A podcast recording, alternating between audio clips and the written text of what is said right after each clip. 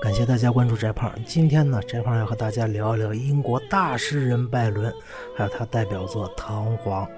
首先呢，我们说拜伦什么时候的人？一七八八年到一八二四年，也就是清朝末年。一八二四年，也就林则徐先生在浙浙江啊这个兴修水利的时候，那个时候的人。所以大家这个中外年代一对比就很有趣啊。你看我们晚清时期的诗人啊，这就是拜伦。他呢是出生在英国，他呢在这个小时候刚出生那会儿，家里边其实挺贫寒的。但是到他十岁的时候，他一个远房亲戚因某某大勋爵啊，这个死掉了。然后这勋爵呢没有后人，于是勋爵的爵位还有财产啊就全遗留给了拜伦。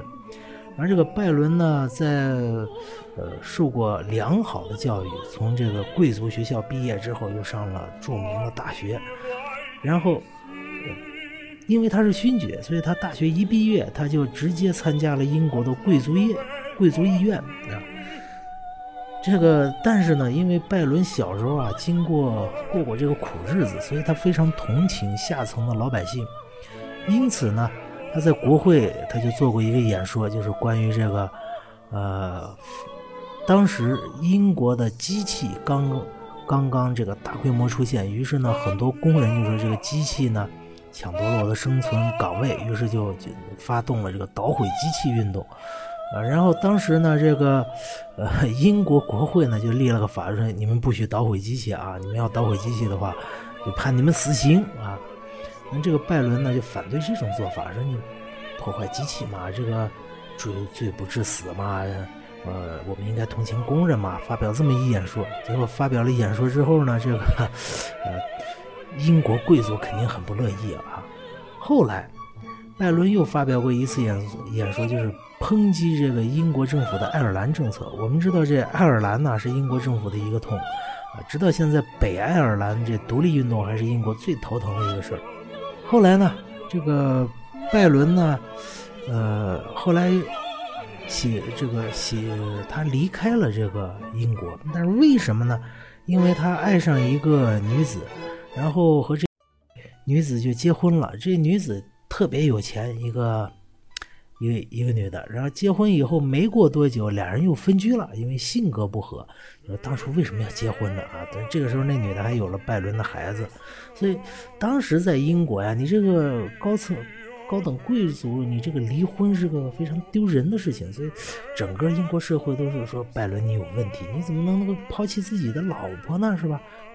出去旅游，旅游的时候呢，拜伦就写了一些诗啊，他这个代表作《切尔德哈洛尔德游记》，这个是他很有名的一个游记，呃，当然也是诗歌形式的啊。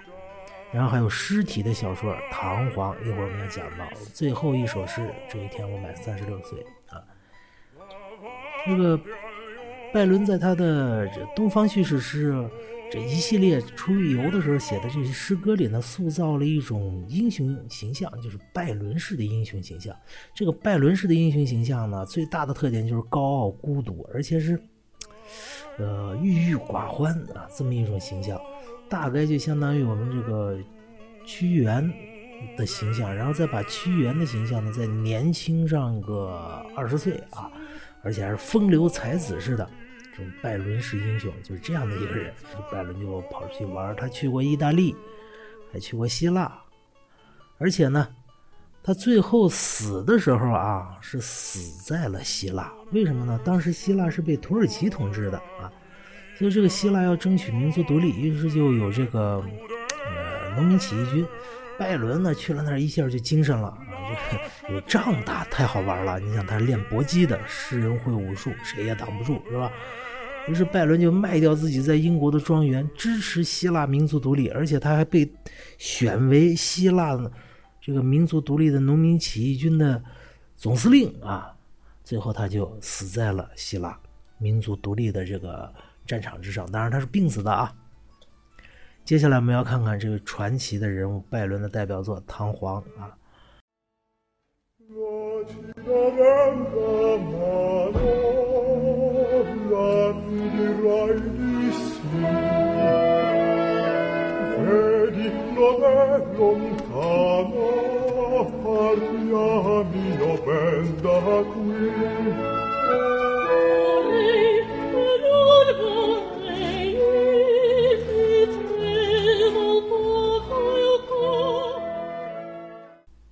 大家看到图片中这个帅小伙，这就是唐璜。唐璜呢，从小生长在一个大贵族的家里，所以呢，他从小就是被这群群的妇女环绕啊。因此呢，他这个思想，呃，这个开化的比较早吧。这个十六岁的时候呢，就勾搭了这么一个比他大很多的贵族妇女，结果这事儿呢，后来就败露了。败露了之后呢，唐璜的父母就是唐璜，你别在家里待着了，是吧？挺丢人的啊！你这样，你给你钱，你出去玩你去欧洲其他国家游历去。然后呢，唐璜就从西班牙出发，开始了他的游历之路。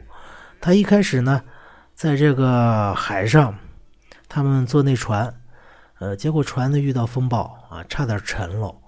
然后在海上呢就开始漂流，漂流的时候呢。就飘到一个小岛上，他被一个叫海带的女孩就救了起来。这海带是什么人呢？她是希腊的大海盗头子的女儿。这个海盗啊，是吧？就一般来说，海盗遇见这种落难的人，当然是抓起来，然后马上去卖做奴隶，挣俩钱儿。但是这个海带呢，就看上了唐璜，因为唐璜又帅又年轻，而且还贵族，很有气质啊。于是呢，就把唐璜藏在自己的一个海岛旁边的一洞里。后，但这恋情不能公开啊，因为他怕这自己的父亲把这小伙儿就给抓了卖了奴隶，是吧？于是呢，就只能是暗恋，暗暗暗地里恋爱。后来呢，这海带听说自己的父亲在一次海上打劫的时候，这个不在了，于是呢，他就公开的宣布说：“哎，现在。”本少奶奶海带，我要嫁给这个唐皇了啊！于是，在新婚之夜，两人就要进行洞房的时候，唐皇很高兴。结果忽然门一开，原来自己的岳父这大海盗头子进来了。然后一看啊，你怎么要结婚了？我不同意。于是呢，就把唐皇打倒在地，把他卖到了土耳其的奴隶市场上。这个。奴隶市场上，这个时候正好有一个黑人老太监啊，外国也是有太监的，土耳其那儿看到了唐璜，哎，觉得这个小伙又帅，是吧？又漂亮，这这还很年轻，于是就把他打扮成了女子，偷偷的送到了土耳其的王宫之内。原来，这个老太监的主子就是土耳其的王妃啊。这个唐璜去了王宫以后，如鱼得水啊，是吧？又年轻又漂亮又有气质，这个本来就很能勾搭女孩了。结果在土耳其这王宫里就厮混了起来。但是毕竟唐璜是信仰基督教的，虽然他从西班牙那儿是吧？你在伊伊斯兰教国家，他感觉到不自由，于是呢，他就要逃跑。他跑到了哪儿去呢？他就从土耳其的皇宫。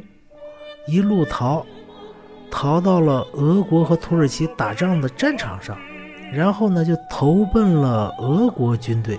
结果，呃，唐璜不但漂亮，而且作战非常的勇敢啊，得到了当时的沙皇叶卡捷琳娜的赏识，于是把这个唐璜呢就提拔成自己的宠臣。当然，他也和叶卡捷琳娜。发生了不得不说的故事。这叶卡捷琳娜，您想是个德国女孩子，后来又嫁到了俄国做女皇，是相当剽悍的一位人物啊。于是叶卡捷琳娜就和唐璜夜夜欢歌。然后唐璜呢，不但和叶卡捷琳娜这个发生关系，还和很多叶卡捷琳娜宫廷里边的这些女官啊、这些宫女啊发生了关系。但是很很快，你再牛的是吧？再牛的钢针，你不停的磨，它也受不了。于是很快这唐璜就病了。这病了之后呢，叶卡捷琳娜一看唐这小子病了，也也不帅了，病歪歪的，就不需要他了。于是呢，就想把唐皇处理掉。这个时候正好是俄国和英国要联合起来一块收拾法国的拿破仑，要达成这个联盟。拿破仑我们知道，当时是代表着资产阶级革命的这么一位大人物，所以呢。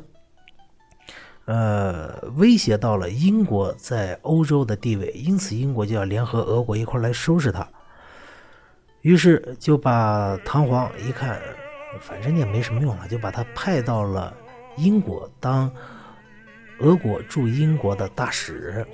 于是唐璜又来到了欧洲，在欧洲游历一番，这个见识到了欧洲上层社会的种种的伪善。啊最后呢，跑到了英国，在英国一开始，这个唐皇对英国的感觉非常非常之好啊。但是看到英国的这些上层的贵族们，这些呃这些人们，他们本来是代表资产阶级的，是吧？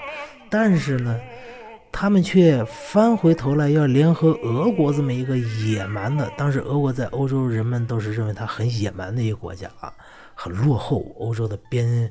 这个边境线上嘛，啊，和亚洲接壤，却联合俄国这么一个国家呢，一块儿来对付新兴的资产法国的资产阶级代表人物拿破仑，哎，所以唐璜心里边就，呃，很别扭，于是呢，在也也就不好好干活，就在这个英国上层社会就来回混迹。你这个时候因为心里也没事儿了，是吧？身体也好了起来，又变成一个翩翩佳公子。这个时候就勾搭了很多英国的贵妇，啊，这，呃，也在英国的议会上面啊，这个公开的指责这个英国你们这些伪善的人啊，如何如何，呃，同时还勾搭人家女人，结果英国这么一大贵妇呢，就被唐璜勾搭上了，化妆成了僧侣，这个跑到了唐璜的卧室，接下来就没有了，就没有然后了，因为这个时候拜伦。